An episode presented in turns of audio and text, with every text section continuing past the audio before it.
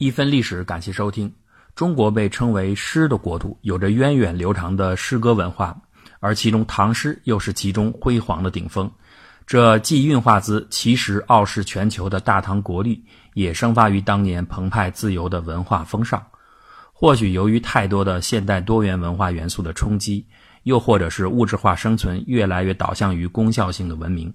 今天的我们似乎除了幼年学园时经学背诵的部分诗篇，对大部分唐代诗歌的文采风流都已经如隔面纱。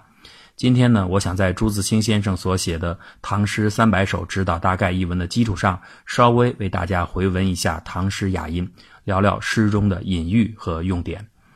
人在无聊烦恼的时候，比如病中或者是乏味的等待中，需要调平情感。通常这个时候，我们会选择玩一玩游戏，刷刷朋友圈，或者看看搞笑的段子，此之谓消遣。消遣的主要功能是无负担的打磨掉时间，但通常消遣过后，你的心中是船过水无痕，没有留下任何印记。这有的时候是我们需要的，但同样有很多时候，我们想要的不只是消遣。人有时候需要的是积蓄情感，譬如爱恋中的男女，或者是面对远行时的友人。此时千言万语如同万路征逐，却不得一语而中地。这个时候，我们就会想到诗：“小轩窗正梳妆，扶墙花影动，低头思故乡。”诗不只是消遣，诗里的喜怒哀乐和生活中是不一样的，是经过再团、再练、再调和的。曹子建的举步成诗，大概只能是个故事。诗人当于喜怒狂澜的当口，多半是想不到作诗的。必要等到情感平静、心如秋水时，方才会去吟味那平复了的情景，运词造句，时刻成诗。所以，好的诗歌一真一假，有我无我。真的是性情，假的是平静。有我是如俗的世故，无我是淡然的旁白。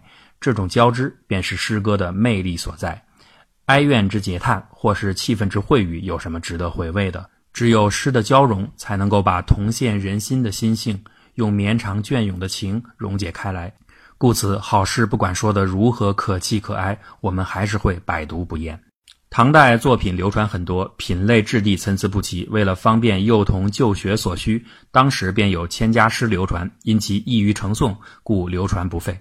但是书中辑录的诗作随手拾夺，工拙莫辨，加之唐宋人杂出其见，因此呢，清代乾隆年间有一位别号横塘退时的学者编纂了《唐诗三百首》，并且在题词中留下了著名的“熟读唐诗三百首，不会吟诗也会吟”的名言。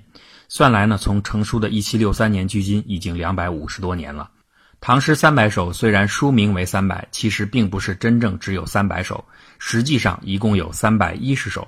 三百一十这个数字并不是平白无故来的，用现在流行的话来讲，其实是作者为了向另一部伟大中国的诗歌作品《诗经》致敬。《诗经》里边有三百零五篇，如果算上其他几个有目无诗的篇目，总共加起来是三百一十一篇。故此，《唐诗三百首》选择三百一十首这个数字，旨在说明他不敢僭越，尊重前贤之意。《唐诗三百首》里边五言律诗和七言绝句数量最多。这倒不是作者有所偏好，而是在当时的诗歌比例当中，五律七绝本来就存量较大。五七古律绝分别在形式上有所不同，乐府呢是题材和作风不同。而按照内容来划分的话，这些又可以分为近体诗和古体诗。五七言古诗属于古体诗，律绝属于近体诗。五言古诗全篇五言，七言古诗全篇七言。但是呢，也有长短句可以夹杂其间。比如李白的《庐山谣》是这样写的：“我本楚狂人，凤歌笑孔丘。手持绿玉杖，朝别黄鹤楼。五岳巡山不辞远，一生好入名山游。”又如他的《宣州谢眺楼》，饯别教书书云这样写道：“弃我去者，昨日之日不可留；乱我心者，今日之日多烦忧。长风万里送秋雁，对此可以酣高楼。”这些长短夹杂一起的都是五七言的古诗，可以看到古体诗追求发音比较自然，以好听为准；而近体诗则格外关注声调和节奏。五七言的绝句还可以用古体诗的音调，而律诗则必须严格按照规律来布局，平仄不能错乱。更严格的是，律师的中间四句还需要两两对仗，这就更为严苛了。不过这些都是难为做诗人。对于我们读者而言，如果不是一个专业角度来赏析的话，其实大可不必如此计较这些细节。对于欣赏唐诗作品而言，真正困难的是唐诗中大量存在的典故和隐喻。就像上面所说，诗为情之所至之抒发，却又受限于形制。唐诗短小韵律，朗朗上口，故而受人喜爱，广为流传。但同样的原因，也让它相对于文而言，腾挪空间极为有限，实为极端经济之题材。为了适应这种文字环境的框定，罗壳里边做道场，用典和用笔自然就必不可少。因为一笔十句，一点百言。这就如同压缩文件一样，能够大大拓展诗歌这个狭小磁盘所能盛放的信息总量。而这种表达方式到现在的移动网络文化时代也很常用，只不过它现在的名字叫做梗。而梗的主要目的已经从节省文字、生成画外的图景，变成了彰显文字发表者内心深处对某种流行文化或者是亚文化强大接收能力优越感的密码。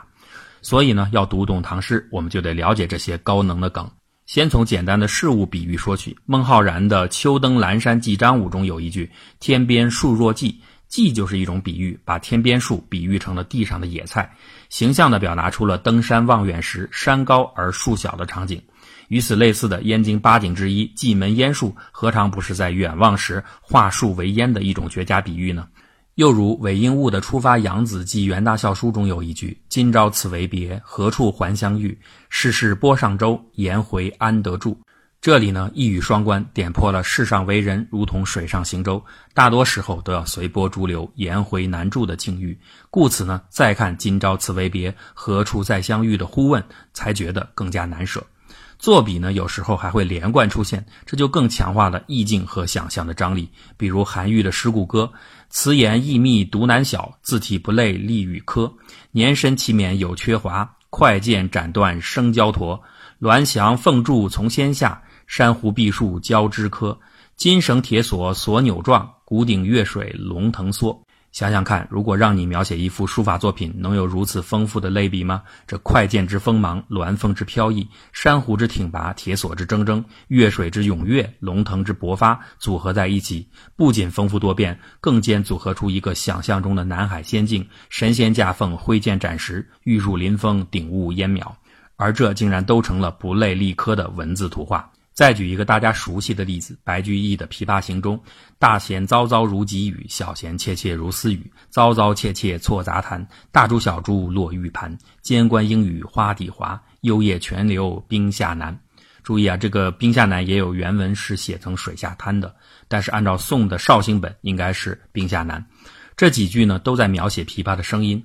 大弦嘈嘈，跟小弦切切，一个代表高而急，一个代表低而急。嘈嘈如大珠，切切如小珠，虽有高低之别，却都圆润顺滑。间关和泉水再做另一笔来形容琵琶的声音，前者的意味是明快亮丽，后者的感觉是幽涩昏暗。如此组合，就把琵琶的高与低、快与慢、明与暗、花与色全部一气呵成，读来无比畅快。作笔主要依靠想象，而用典就要靠学识，所以唐诗中的典故理解起来门槛最高，也最有意思。比如朱庆余的《进士上张水部》一诗：“洞房昨夜停红烛，待小堂前拜舅姑。妆罢低声问夫婿，画眉深浅入时无。”这首诗很多人都知道，表面上看它是描写初结连理的夫妇燕尔新婚的场景，然而只有知道诗背后真正的时代背景，你才能够读出其中的真味。唐代世子应试前，要先把所作的诗文呈给在朝的知名人士去鉴定。如果得到某位的嘉许褒奖，那登科取士便不在话下。宋人诗话里就说：“庆余遇水部郎中张籍，因所庆余新旧篇诗，寄之怀秀而推赞之，遂登科。”这首诗大概就是朱庆余当时呈现给水部郎中的诗文之一。全诗脱口一个新嫁娘的话，她在拜见舅姑之前问自己的老公：“我这个立体的绣眉做的好不好啊？跟你家人的口味合不合呀？”实际上呢，却是朱庆余在应试之前问张籍：“鄙人所作诗文是否合适？”你以为是在说举案齐眉，其实是投名递状。又比如钱起在《送僧归日本》中有一句：“浮天沧海远，去世法舟轻。唯怜一灯影，万里眼中明。”唯怜是最爱的意思。这里边一灯影表面上是在描写远行的僧人的船中有一盏孤单的禅灯，灯光的倒影飘荡在水波之上。其实呢，此处借用了《维摩经》中的典故，经云有法门名无尽灯，譬如一灯燃百千灯，明者皆明，明中不尽。夫一菩萨开导千百众生，令众发无上正等正觉心。《维摩经》中形容菩萨开导众生的过程，就像一灯点燃百灯，故此一灯法门叫无尽灯。《射雕英雄传》当中的一灯大师同样来自于此。这个典故呢，用在这里，既实写船上的孤灯，也暗指高僧此去弘法，必当以一传百，终成万里眼中明的境界。我们再说一个有点污的典故，杜甫的乐府诗《丽人行》当中有这么几句：“后来鞍马何春巡，当轩下马入锦衣。杨花雪落覆白平，青鸟飞去衔红巾。炙手可热势绝伦，慎莫近前丞相嗔。”全诗是在写三月三日杨国忠姐妹等人在长安的水边游乐的情形。诗中上文说到了虢国夫人和秦国夫人，这几句呢说到了宰相杨国忠。杨花白瓶好像是在描写暮春时分水边的优美景色，然而全诗整个行文正在叙事当中，突然在此处插入两句状物写景的词，颇觉突兀。这种奇特的安排其实是作者别有用意。北魏的胡太后和杨华私通以后，做了一首杨白花歌词，其中有“杨花飘荡落南家”一句，还有“愿衔杨花入客里”等语。所以呢，杨花此处暗指这个典故，喻指男女的私通。白萍呢，按照那个时候人的说法，是杨花落入水中以后变化而成的。所以呢，白萍这里暗指都是杨家人。史上呢，曾经盛传杨国忠和妹妹虢国夫人曾经私通。故此，这两个典故连在一起，就成了杨花负白瓶。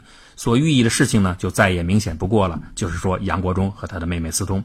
此外呢，青鸟是西王母传书带信的使者。既然杨氏姐妹要行苟且之事，总得有一些人居间勾连传递啊。所以青鸟在这里就代表了那些居间的奴仆，进一步讽刺了杨国忠的恬不知耻。这两句的用典可谓妙到毫巅，既是不留痕迹的写景，又能让会意之人忍俊不禁。不愧是最高境界的，你懂得。用笔和用点让唐诗充满了层次感和立体感，把本来短小匮乏的诗句演绎成了一种文化藏宝地图。越是读得多，越是觉得兴味盎然。这样的一种阅读体验，就有些类似于《红楼梦》或者是悬疑侦探小说所带来的阅读感受。而另一方面呢，精华浓缩的语句，把浓浓的一段情铺陈在寥寥数语当中，这样的爆发力和感染力，则是其他文体远远不及的。因为对于诗而言，它不只是一段字，更是一盏灯。